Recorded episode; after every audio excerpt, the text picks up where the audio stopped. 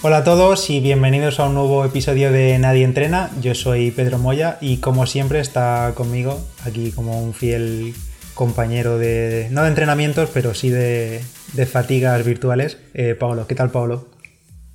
Buenas, aquí estoy.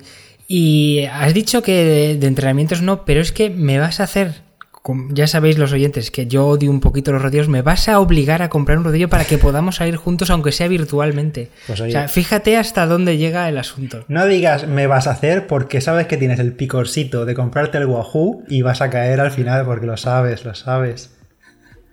calla, calla, que esto no se puede entrar a nadie, que esto es todo secreto. Un día, ya veréis, un día aparece Pablo por ahí con el, en Instagram con todo el tinglado, con el Wahoo, con el ventilador ese moderno que dice él, con todo, todo, full equip. Bueno, venga, a ver, ¿de qué vamos a hablar hoy? Pues hoy vamos a hacer un episodio sobre una herramienta online que es bastante curiosa y no suele ser común, es algo diferente, que es una calculadora de vatios. Y tú dirás, eh, ¿cómo que calcular los vatios? O sea, los vatios o los genero yo con mis piernas o no los genero o, de dónde, para qué los quiero calcular. Pues Paolo, que controla más esta herramienta ya que le ha dado mucho más uso, nos va a explicar cómo, de qué se trata. A ver, os explico. Una calculadora de vatios sirve para, sobre todo, hacer estimaciones de los vatios que necesitamos para hacer determinado recorrido o cuánto tiempo vamos a tardar si hacemos determinados vatios. ¿Esto para qué vale? Tiene bastantes utilidades y yo creo que es muy interesante sobre todo por varias cosas y a lo mejor muchos de vosotros estáis escuchando este podcast por alguna de ellas. La, más, la principal de todas ellas es poder saber o tener una estimación bastante fiable de los vatios que tenemos sin tener siquiera un medidor de vatios. Es decir, mm, hay muchos cálculos eh, desde hace muchísimos años en el que se puede calcular en una subida, por ejemplo, porque es un, segmento donde es mucho más controlable eh, qué esfuerzo puedes generar y en función del tiempo que tú tardes en hacer ese esfuerzo, se puede calcular por estimación cuántos vatios has podido generar. Entonces, ¿esto para qué vale? insisto, si no tienes un medidor de vatios, te puede dar una estimación bastante fiable de lo que tú haces. ¿Para qué va a valer? También muy importante para saber si tenemos bien calibrado nuestro medidor de vatios, porque llega un punto en el que nosotros mm, podemos fiarnos o no de si los números que nos está dando son buenos o malos.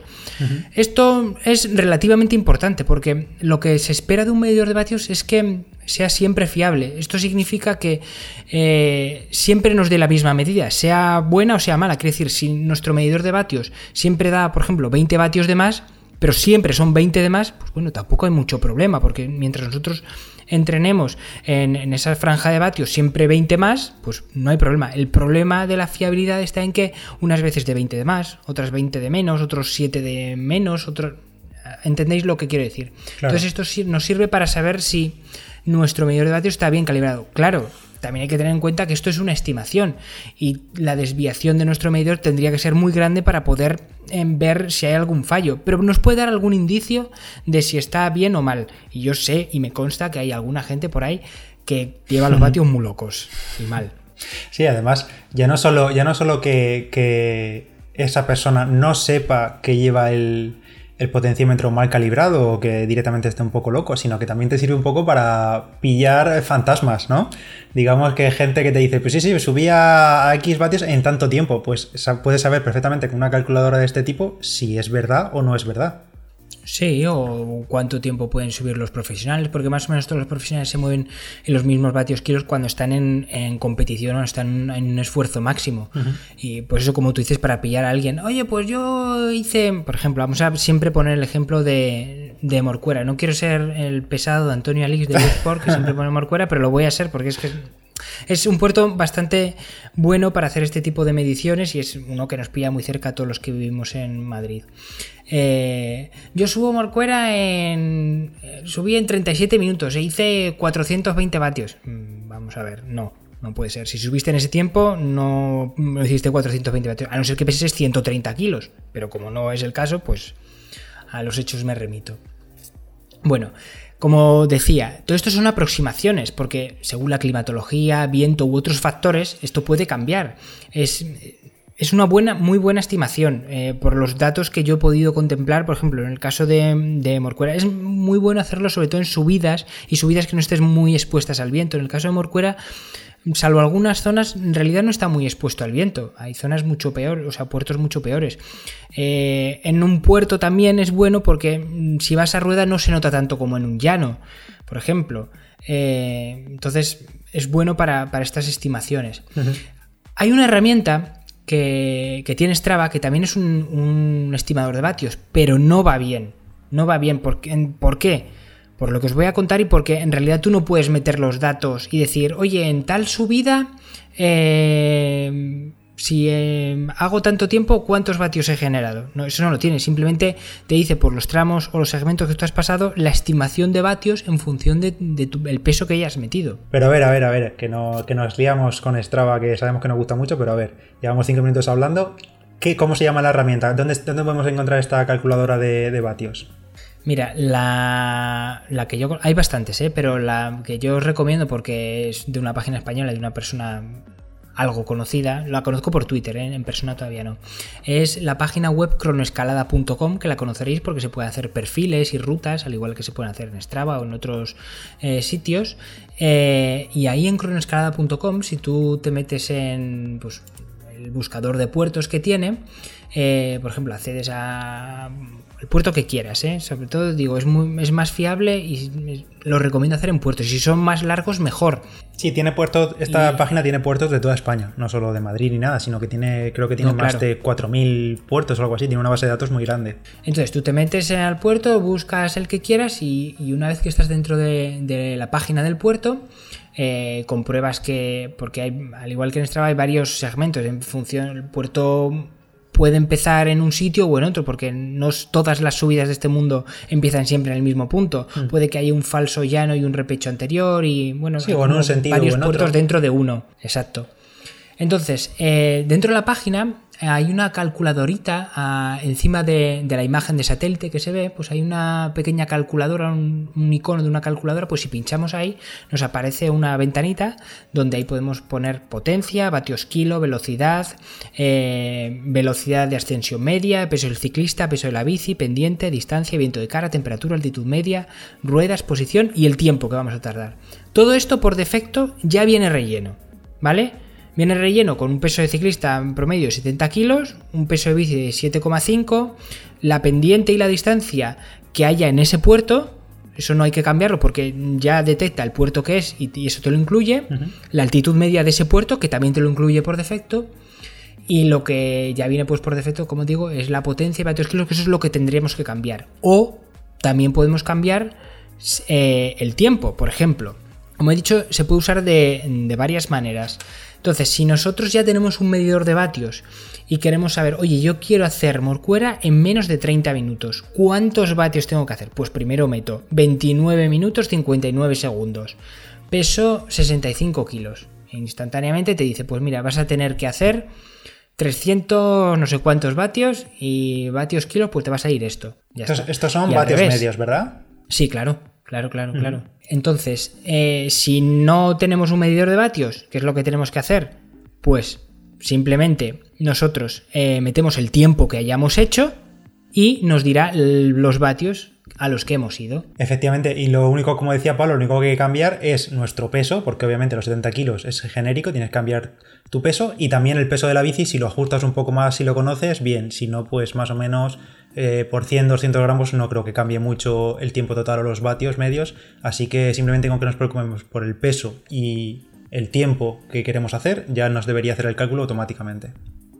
Sí, yo el peso de la bici ni lo tocaría, porque al final. O sea, luego podéis juguetear y, ver si bajáis 3 kilos, cuánto tiempo podríais hmm. ahorrar, o, el peso de la bici, pero bueno, insisto, es un estimador, nos va a dar valores más o menos eh, reales, pero no exactos. Eso es a lo que voy. Y volviendo a, Strava y el estimador que tiene, el estimador que ofrece Strava es una extrapolación en base al peso correcto que tiene que estar siempre bien metido eh, eh, y actualizado en la aplicación. Y, ese mismo recorrido, esos mismos elementos, hecho por todos los corredores que tienen un medidor real. Entonces lo que Strava hace es, a ver, todos estos, estos ciclistas que han pasado por este tramo, que tengan un medidor de vatios. A ver, y coge todas esas personas y dice, vale, pues esta persona que pesa tanto, tanto y tiene un medidor de vatios se supone que bien calibrado, ha tardado en hacer este segmento tanto tiempo. Y en función de todos esos datos que recopila, dictamina lo que tú has podido hacer si también tienes bien metido el peso. Pero claro, ¿qué pasa? Por ejemplo, el otro día en el grupo de, Telegram que tenemos, que en la descripción os lo pondremos, ya no es secreto. Ya no es el grupo secreto de Telegram, la gente comentaba, oye, pues a mí me marca muy pocos vatios eh, en este, me estima muy pocos vatios. ¿Creéis que yo hago solo 50 vatios?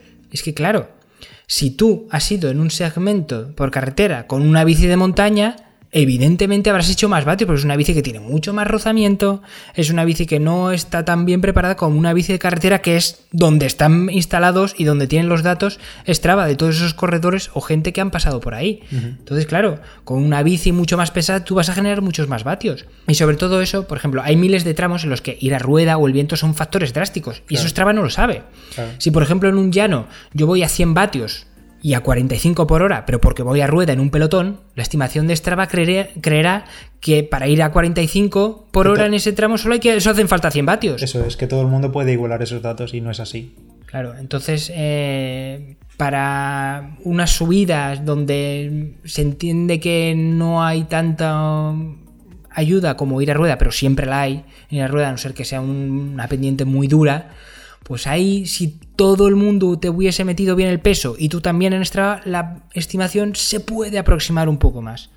Pero bueno, son datos así muy evanescentes. Yo prefiero que vayáis a este sitio, a cronoescalada.com, que por cierto es muy famoso eh, el perfil en Twitter. Si podéis le seguís en Twitter, es un poco troll, pero comentan muy bien eh, todas las, carreras de, ciclismo y es un tío muy majo.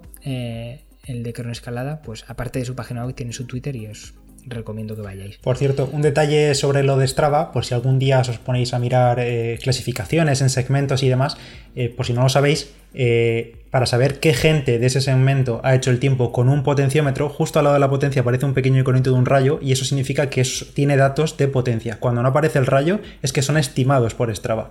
Y bueno, como he dicho, ¿y para qué vale todo esto? Pues por ejemplo, para estimar nuestro... imaginad, imaginad que somos el caso tipo de alguien que no tiene un medidor de vatios, ¿vale?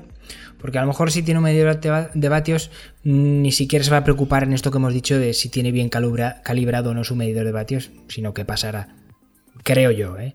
Pero si estás escuchando porque no tienes un medidor de vatios, pensarás, vale, ¿y de qué me vale a mí tener eh, una medición de vatios de un puerto en concreto? Bueno, pues ahora te lo explico, porque puede tener una, utilidad. Eh, para estimar nuestro umbral FTP. Nuestro umbral FTP es eh, el umbral de vatios que siempre se mide, al igual que hay un umbral FTP, para, para, el pulso, también lo hay para vatios. Y hay varias pruebas para realizarlo. Puedes hacer una prueba de solo de 5 minutos, de 20 minutos o de una hora. El umbral FTP es para una hora. Lo que pasa es que normalmente se hace un test de 20 minutos que luego ese dato se multiplica por 0,95 porque se entiende que en una hora vas a generar menos vatios, por eso se multiplica por 0,95 ese numerito y nos da eh, el, FTP, pero que no está bien dicho, de 20 minutos. Entonces, eh, si no nos vale entrenar para entrenar porque no tenemos un medidor de vatios, nos sirve al menos para tener una foto fija de nuestro estado de forma. y, esto es bueno para saber cuál es nuestro estado de forma. Y, aludo a la broma esta que tenemos entre nosotros de que no hay que presentarse a una marcha si no tienes 5 vatios kilo, que no es así. Pero sí sabes si, por ejemplo, si tienes, eh, pues eso, has hecho esta medición con la calculadora de vatios en un puerto de al menos 20 minutos y sabes que mueves 4 vatios kilo, oye, pues con 4 vatios kilo tú ya sabes que te puedes presentar una marcha y tienes muchas papeletas para quedar entre, bueno, pues entre los buenos, no entre los primeros, pero sí disputarte, pues no sé, depende de la marcha, top 100 o algo así puedes hacer, con 4 vatios kilo, son muy buenos números.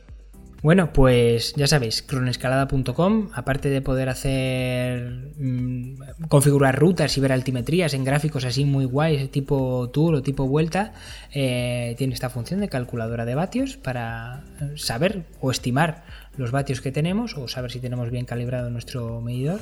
Mm. Y pues nada, nos comentáis a ver qué tal, qué os parece. Y todavía os recuerdo, tenemos pendiente un capítulo súper especial que estamos buscando invitados incluso para, hablar sobre vatios largo y tendido y puede que sea incluso un par de capítulos porque para, mucha gente nos lo está demandando y está diciendo, oye, hacer un especial sobre vatios, porque es que hay mucho que contar y sobre todo queremos contar lo que lo puede entender todo el mundo, porque si nos ponemos aquí a hablar de siglas y conceptos eh, americanos de Kogan, pues bueno, a lo mejor puede ser un poco aburrido, queremos que sea un poco didáctico y que lo pueda entender todo el mundo. Pues sí, ya sabéis, en la descripción de todas formas os vamos a dejar el enlace a, esta, herramienta de cronoescalada y os animamos de nuevo una vez más a meteros al grupo de, de Fan Nadie Entrena en Telegram porque seguro que si soltáis alguna preguntilla por ahí, alguno de nosotros o de los integrantes del grupo, que siempre hay muy buen rollo, os contesta. Antes de cerrar el episodio, como este fin de semana estamos, estamos grabando eso, no sé cuándo escucharás tú esto, pero estamos grabándolo a principios de octubre eh, concretamente el día 8. Y este fin de semana, en los días 12, 13 de octubre, se presenta un fin de semana muy movidito en el mundo del deporte, sobre todo del triatlón, y me gustaría, a modo de agenda rápida, para los que no estéis enterados y queréis verlo y queréis seguirlo, comentar lo que va a suceder. Y es que eh, el sábado es el Campeonato del Mundo de Ironman en Hawái, el famoso Ironman de Kona.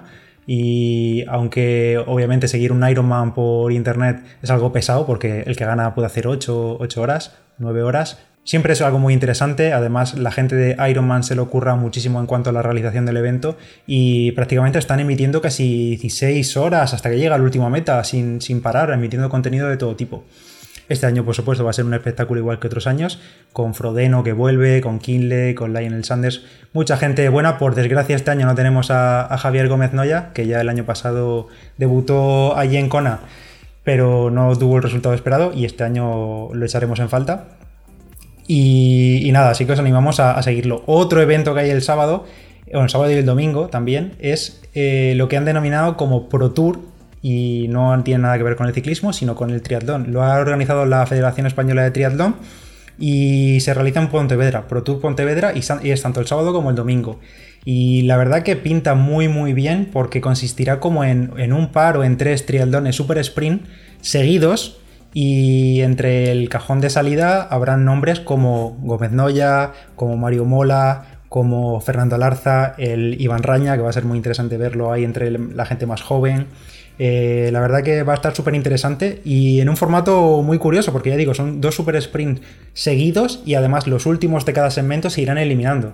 Y en tercer lugar, el tercer evento importante, que más que un evento oficial eh, deportivo, es un reto que seguramente habéis oído en alguna parte durante estos meses, que es el Ineos 1 hora 59, que sí, el mismo patrocinador del equipo ciclista, en esta ocasión patrocina a Kipchoge, a Eliud Kipchoge, que ya sabéis que fue, eh, es el actual recordman de maratón, con 2 horas, 1 minuto y 39 segundos en Berlín.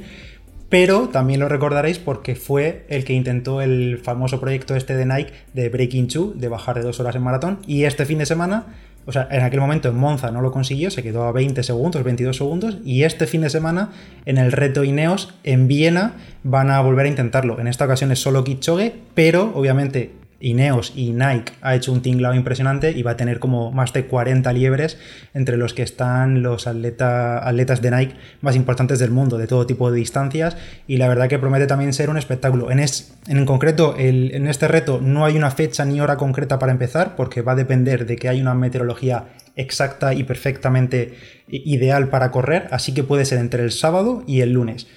Eh, ya veremos si en esta ocasión Kipchoge consigue bajar de las dos horas en maratón, aunque obviamente no será un récord oficial de maratón, porque no está dentro de un recorrido, digamos, reglamentario de carrera. Pero bueno, será curioso ver si lo consigue o no. Claro, pero yo tengo una pregunta, esto es un poco trampa, ¿no? Porque si tú, a la velocidad que va ese señor corriendo, que mucha gente no va en bici a esa velocidad, eh, el, aire, o sea, quiere decir que tengas alguien que te corte el viento es muy importante. Quiere decir, si vas corriendo detrás de un camión, lo nota muchísimo. Sí, sí, por supuesto. Y además es que eso está previsto. O sea, eh, tanto aquí como en el récord en el Breaking Two de Monza, tienen una formación perfectamente estudiada del resto de liebres, en el que se van poniendo en forma de flecha por delante de él y se van relevando. O sea, las liebres van cambiando para que el único, o sea, las liebres estén frescas, pero él sea el único que se desgaste. Es obvio que por eso mismo no es un récord oficial, pero es simplemente el hecho de ¿Será capaz de conseguirlo? Yo creo que sí, porque la última se quedó a 22 segundos y eh, lo han hecho todo para, para que esta vez eh, tanto a nivel de entrenamiento como de tecnología deportiva en las zapatillas, que le hemos visto en, las últimas semanas con prototipos de Nike en las zapatillas muy rarunos, y seguro que, lo conseguirá a menos que le pase algo, porque al final lo que decimos en estos episodios de estos días de que la maratón es muy larga y puede pasar de todo, nos puede pasar tanto a nosotros como a Kipchoge en dos horas. Obviamente él tiene mucho más bagaje en ese tipo de distancias, pero claro, al final hablamos de segundos. Claro, claro, o sea, quiero decir, yo digo es un poco trampa porque puede ir a rebufo de lo que sea, pero decir, eh, no, no le voy a quitar mérito a ese señor que ya digo, corre como mucha gente, ni siquiera monta en bici a la velocidad a la que va. O sea, quiero decir, pero no solo eso, sino que tú te pones a correr, eh, no que sé, 150 metros, a lo mejor 100 sí, pero 150 o 200 metros no lo corres a la velocidad media que él corre la maratón entera. es que es eh, escándalo, es, que es una locura. Es muy complicado. hablamos de que corre a 2 2.53, 2.54 el kilómetro durante 42 kilómetros. es una auténtica locura. Por eso, por eso. Así que no le voy a restar valor, pero quiero decir que la gente sepa que es un poquillo trampa, pero, pero quiero decir, es por lo que es y para lo que es. Exacto. Y tiene su espectáculo y a mí me mola, porque es eso, llevar los límites de la tecnología y el cuerpo, con, bueno, pues con truquitos. No es oficial, pero mola, mola verlo. Así que ya sabéis, en las redes sociales yo seguramente lo estaré siguiendo, os iré contando y seguro que por el grupo de Telegram también lo, lo vais viendo. Así que nada, os dejamos con este episodio ya y nada, nos escuchamos dentro de unos días. Adiós. Ha sido un placer. Hasta luego.